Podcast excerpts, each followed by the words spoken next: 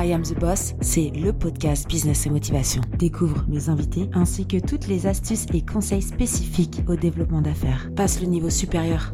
C'est parti. Bonjour, on se retrouve pour un nouvel épisode et aujourd'hui on va parler édition, maison d'édition publier un livre avec une éthique écologique et je suis avec Julie. Bonjour Julie, je suis contente de te recevoir. Bonjour, merci, je suis contente aussi. Est-ce que tu veux te présenter un petit peu euh, la jeune éditrice, la jeune, euh, comment on dit, euh, éditrice? Tu peux dire aussi fondatrice de maison d'édition. Et ben, du coup, moi c'est Julie Pommier, j'ai 23 ans et je suis la fondatrice de la maison d'édition Édifice, qui est une maison d'édition BD participative euh, je suis diplômée depuis euh, l'année dernière d'un master euh, ingénierie éditoriale et communication. Donc je suis fraîchement éditrice et entrepreneur. C'est bien ça. Bah, félicitations parce que franchement, se lancer à, 23 ans, c'est quand même un grand pas euh, vers l'entrepreneuriat. Donc sinon, je suis super contente pour toi. Et euh, si ça peut euh, pousser pas mal de personnes de ton âge à, se lancer et à devenir son propre boss. Et c'est pour ça que je te reçois ici dans cet épisode de podcast I Am The Boss pour justement parler de tout ça. Et, donc, comment ça se passe un peu une maison d'édition participative pour ceux qui ne connaissent pas du tout le système? Et bah en fait, euh, moi je suis partie de trois constats. Le premier, c'est la surproduction. En France, on produit énormément de livres et malheureusement, il y en a beaucoup qui sont détruits parce qu'ils sont invendus. C'est en moyenne 20% des livres qui sont imprimés qui sont euh, détruits hmm. parce qu'ils sont invendus. Ensuite, euh, il y a un problème au niveau de la rémunération des auteurs, toujours en France. Les auteurs sont payés en moyenne 8, 8% du prix du livre en droit d'auteur. Donc, euh, je donne souvent cet exemple-là, mais en gros, pour un livre qui est vendu à 20 euros, l'auteur n'en touchera même pas deux.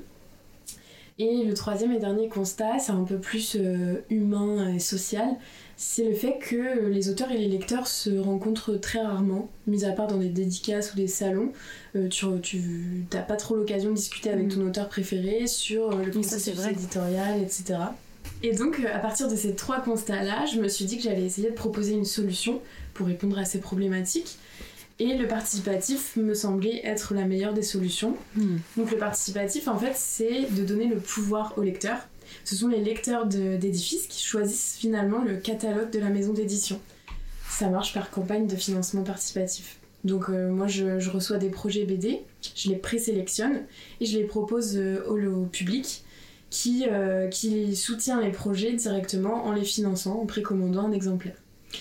Et, euh, et, ce modèle-là, il me permet de, donc d'avoir l'argent avant de produire, donc de produire à la demande, et surtout euh, de mieux rémunérer les auteurs, puisque j'ai pas de risque de perte. Ça c'est bien, puis c'est très écologique surtout.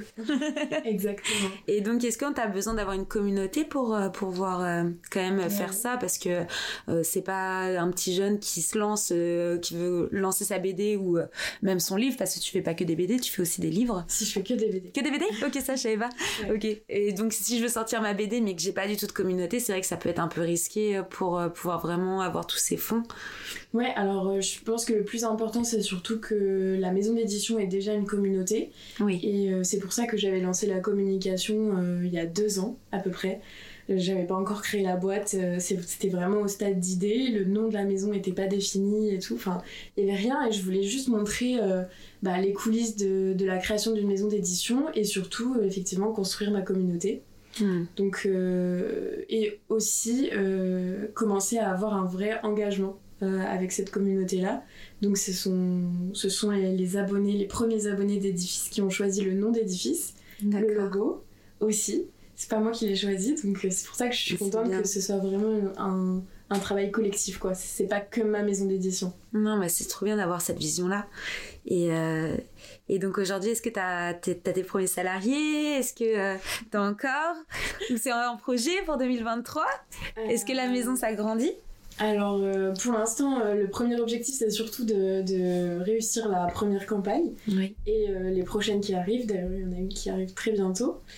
Euh, ce sont ça les, premiers objectifs. Et ensuite, euh, alors les salariés, euh, ça viendra bien plus tard. Mais t'inquiète pas, hein, je te dis ça, mais j'en ai pas et ça va faire 7 ans et je me, ça va très bien comme bah, ça avec des prestataires. C'est carrément un objectif. Hein. Moi, j'aimerais mm. beaucoup pouvoir avoir des, des, salariés. Pour le moment, je pense à plutôt des stagiaires et des alternants. Oui ça reste des, des, des, employés, mais c'est un autre niveau. Donc 2023, certainement en alternant, ouais. C'est cool ça. Et d'ailleurs, bah, si vous voulez aller euh, la soutenir et puis acheter ces fameuses BD euh, euh, participatives, du coup, bah, je mettrai toutes les informations dans les ressources de l'épisode. Mais, mais franchement, c'est un beau projet et moi, je connaissais pas tous ces systèmes de écologiques, de participatifs. Et c'est vrai que en me penchant sur le sur le sujet, j'ai vu qu'il y avait plein de, de, de, concepts comme ça en fait, de cagnottes où les gens ils font, on appelle ça aussi du crowdfunding. Bon, c'est encore différent où les gens vont lever des fonds avec un un, prototype pour pouvoir faire les premiers produits et être euh, justement responsable de, de l'environnement. Et je trouve ça super sympa. Euh, j'ai vu un gars pareil passer, je sais plus comment elle s'appelle la marque, il fait du produit pour sneakers. Euh, Je sais pas si t'as vu. Euh, bref, il a fait son gros projet et tout le monde disait mais ça va jamais marcher ton truc. Et au final, pareil, il a atteint euh, plus de 120% de. Bah c'est ça, le financement participatif, c'est super intéressant parce que tu testes ton produit mm. avant même de le vendre. C'est ça. Donc euh, c'est génial effectivement pour éviter de produire sans, sans être sûr de, de vendre et comment tu les tu les tu déniches? Tu fais une, es une chasseuse de tête euh, de bah, en vrai. Euh, bah, la possession d'auteur euh, ça se fait dès le début de l'aventure. Moi je me suis lancée du coup dans l'aventure entrepreneuriale il y a deux ans. Et bah, dès le début j'ai commencé à chercher des auteurs surtout sur les réseaux sociaux LinkedIn Insta Facebook je les cherchais. D'ailleurs, ils se cachent un peu, les, les auteurs. Et les illustrateurs BD. C'est pas forcément facile de les trouver. Mais bon, euh, à force d'aller euh, dans des salons, euh, dans des dédicaces, j'ai réussi à, à trouver quand même pas mal d'auteurs. Et puis, et puis j'ai lancé aussi il y a un an un appel à projet. Pour, bah, comme la maison se lançait très prochainement, je voulais être sûre d'avoir pas mal de projets pour les deux années à venir. Et j'ai reçu une vingtaine de, de projets. J'en ai sélectionné peut-être cinq à peu près. Et là, aujourd'hui, j'en ai 10 euh, en cours. Euh, il y en a 5 qui seront publiés cette année en campagne. bien. Et puis 5 euh, l'année prochaine. Et la moitié sont des Normands. C'est vrai, trop bien. En plus, local, ça c'est super. Mais c'est vrai que par contre, tu vois, je me, je me dis, mais ça doit être super compliqué de, de, de dire à un auteur, ben non, je suis désolée, ton livre, je le prends pas, ou ton, ton, ton sujet, je le prends pas. Comment tu vis un peu ce, ce management un peu. Euh, ça reste une maison d'édition qui qui met en lumière des, des auteurs. Euh, mais voilà, être sélectionné, ça doit, ça doit être compliqué, non, au, début de... C'est dur de sélectionner des projets. Après, euh, il y, a, y, a, quand même pas mal de conditions. Moi, j'ai une éditoriale avec Edifice. Elle est assez large parce que justement, c'est une maison participative. Donc, euh, je reste quand même à la disposition de mes lecteurs. Hmm. Mais on est quand même sur une maison qui est spécialisée plutôt roman graphique que BD. Donc déjà, euh, ça élimine pas mal de projets qui sont un peu trop courts ou un peu trop formatés franco-belge. Euh, franco-belge, du coup, c'est Tintin. Euh, D'accord. bon, si vous êtes comme moi et que vous connaissez rien à la BD à part les BD Titeuf. bah, ça, c'est un, un, format franco-belge. D'accord. Moi, du coup, je suis plutôt roman graphique, donc c'est en général des livres qui sont un peu plus gros, qui sont un peu plus centrés sur l'histoire et le graphisme que euh, sur euh, l'humour ou euh, des histoires très courtes en une planche. Hmm. Là, on est vraiment sur une histoire travaillée avec des graphismes souvent assez, colorés et un format qui peut changer. En fait, on est totalement libre dans le roman graphique. Ça peut être un format carré, ça peut être, je sais pas, un format complètement rectangulaire. Quand tu l'ouvres, t'as une énorme planche. ce qui peut, on peut faire des grands paysages dedans.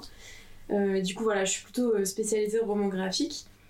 Euh, et plutôt fiction à destination des adultes et des adolescents. Donc déjà, ça, ça sélectionne un peu euh, et ça me permet de pouvoir de refuser des, des projets qui pourraient pas rentrer dans la ligne éditoriale tout simplement parce que je suis pas éditrice de tous les secteurs. Donc euh, je peux pas, par exemple, me spécialiser d'un coup en jeunesse. C'est pas, pas facile. C'est différent. Bah, c'est vrai que les, puis les livres à euh, pour les pour les enfants ou les, les bambins, c'est sécurisé non par le par l'État? Il y a, y a, un système de, de veille euh, euh, sur ce genre de livre peut-être non? En fait, tu as ouais, as des obligations légales où il faut de la bienséance évidemment, mm. pas de pas de scènes violentes. Oui. mais c'est encore assez libre et ah oui c'est pas tant regarder que ça finalement si en vrai c'est regarder mais il y a tellement de livres qui sont publiés chaque jour que c'est assez difficile pour l'État finalement mm. de, de, vraiment regarder ce qui est publié. Et puis, puis c'est surtout que la jeunesse, ouais, c'est un, un, public particulier parce qu'en fait, on s'adresse aux parents qui achètent pour leurs enfants. Oui. Donc c'est encore une autre approche marketing. Et, euh, et, bah c'est, pareil pour l'édition, en fait, on, doit réfléchir euh, à quel public euh, va nous lire. Non mais c'est super. Et cette façon pour la BD, ça vient depuis toute petite ou t'étais dit bon les textes ça m'ennuie, je préfère les images et donc je mixais les deux. Alors la BD, oui j'en lisais énormément quand j'étais hmm. petite. Je pense que je, je l'ai un peu délaissée au lycée à peu près. Et puis euh, quand je suis arrivée en études supérieures, j'ai un peu redécouvert euh, la BD et notamment les romans graphiques parce que c'était vraiment euh, le, le, décollage de, des, BD de genre, donc des romans graphiques. Et, et en fait, j'avais de la chance dans mon cursus d'avoir des cours complètement différents, que ce soit sur la BD, sur la jeunesse, sur beaucoup de secteurs divers et variés. Et surtout, j'ai fait un stage à Rouen chez euh, Petit à Petit, qui est une maison d'édition BD. Et là, là j'ai découvert l'édition BD et je me suis dit que c'était ça que je voulais faire. Parce qu'en fait, c'est. C'est pas qu'il y a moins de texte, c'est surtout que le travail éditorial n'a rien à voir avec de la littérature. En fait, sur une BD, t'as tellement de détails importants. Par exemple, dans la relecture, quand tu relis ta, ta BD, euh, avant de l'envoyer à l'impression, il faut que tu revérifies chaque petit détail dans le dessin, dans les bulles, partout. Par exemple, si euh, dans une planche, tu es à un dîner euh, et qu'il il y a un verre de vin à gauche de ce personnage-là, il faut que dans la cage suivante, le verre de vin il soit toujours à gauche. Oui, bien sûr. Pas, que ça se mélange pas. Voilà, c'est plein de tout petits détails auxquels on fait pas forcément attention quand on est lecteur, mais quand on est éditeur, c'est important. Non, mais c'est super. Du coup, ça me donne envie d'écrire une BD. bah, vas-y. tu vas te spécialiser dans l'entrepreneuriat du coup. ça pourrait être vraiment intéressant d'avoir une BD euh, mm. sur l'entrepreneuriat. Mm, t'inquiète, ça, travaille là-dedans. non mais c'est, trop bien et pour les parce que je sais qu'il y a pas mal d'étudiants qui, qui écoutent aussi ce, podcast. Euh, quelles, quelles, ont été tes études? Pour ceux qui se disent moi aussi j'ai envie de me lancer dans l'édition ou euh, j'adore la lecture et ça peut être un, un métier qui les intéresse finalement. Eh ben, il y a beaucoup de cursus différents. Enfin, on, peut euh, aller dans l'édition avec euh, pas mal de, cursus différents. Euh, moi, j'ai fait. j'ai commencé par une prépa littéraire. Ensuite, je suis allée à la fac en lettres modernes, parcours métier des bibliothèques et de l'édition à Rennes, où j'ai fait aussi. Enfin, j'étais en double licence, donc j'ai fait aussi une licence d'italien.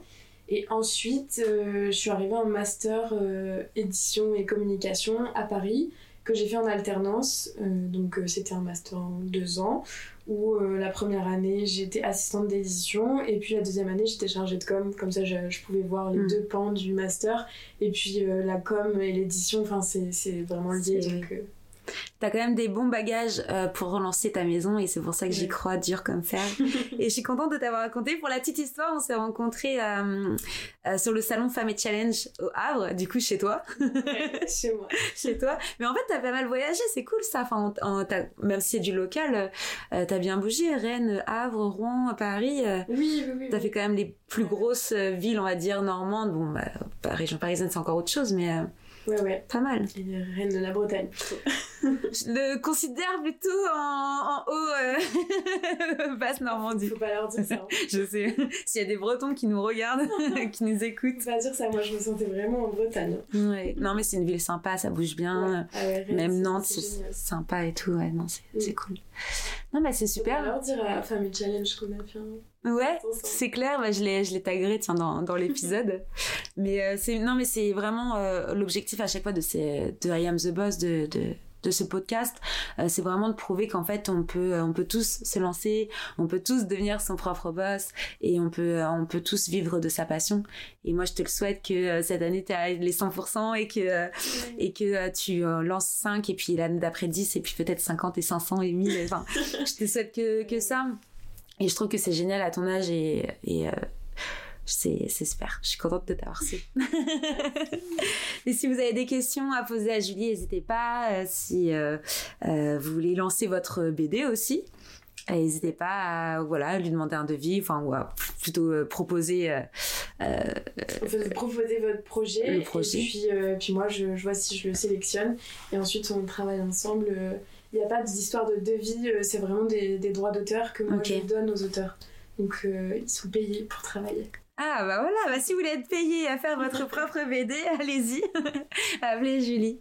Non mais c'est cool. Est-ce que tu aurais des conseils tiens, à donner euh, pour euh, des personnes qui se lancent dans l'écriture? Si tu aurais un ou voire trois gros conseils quand tu écris quelque chose, que ce soit finalement euh, via une BD ou même en fiction? Eh ben, je pense que chaque artiste a sa manière de faire. moi j'aime bien quand c'est assez organisé ça peut faire peur à pas mal d'artistes, mais euh, en fait, euh, d'essayer de euh, séparer les tâches qu'on a à faire. Par exemple, quand on est donc en BD, on commence plutôt par un scénario avant de commencer le dessin. C'est souvent difficile à faire quand on est mm. auteur-illustrateur, puisqu'on commence par dessiner immédiatement un univers, mais il vaut mieux essayer de d'écrire son univers et de, bah, de, de, faire planche à planche euh, le scénario et ensuite de passer au storyboard et ensuite à l'ancrage et ensuite aux couleurs. Il vaut mieux euh, voilà, faire euh, étape par étape. Ça permet d'avoir une vue d'ensemble de, de, de l'avancée du projet. Et puis, quand on a terminé le scénario et qu'on a commencé un peu de storyboard, on peut envoyer son projet aux maisons d'édition parce qu'elles ont déjà quelques éléments graphiques, mais surtout elles ont un, texte qui est vraiment qui a déjà été travaillé. Hmm. Ouais, j'entends. En fait, ça me fait un peu penser à, un architecte finalement euh, qui a un bâtiment à, à, créer et bien il va faire les plans du bâtiment, l'intérieur et une fois que tout est bon, là on voit pour les, matériaux quoi finalement. c'est un peu le même le même style. Super. Mais écoute, merci beaucoup en tout cas d'être venu sur ce podcast. Bah, merci. et puis si vous avez des questions sur l'écriture, euh, sur, euh, sur tout ce qui en suit, bah, n'hésitez pas faire appel à Julie. Merci. Merci pour cet épisode et à bientôt. Au revoir. Au revoir. Merci d'écouter I Am the Boss et si l'épisode t'a plu, n'hésite pas à me laisser 5 étoiles sur Apple Podcast. Découvre Squadmate, la plateforme qui pop tes idées pour que tu puisses déléguer en toute sérénité. Je t'assure qu'il n'a jamais été aussi simple de recruter. À très vite.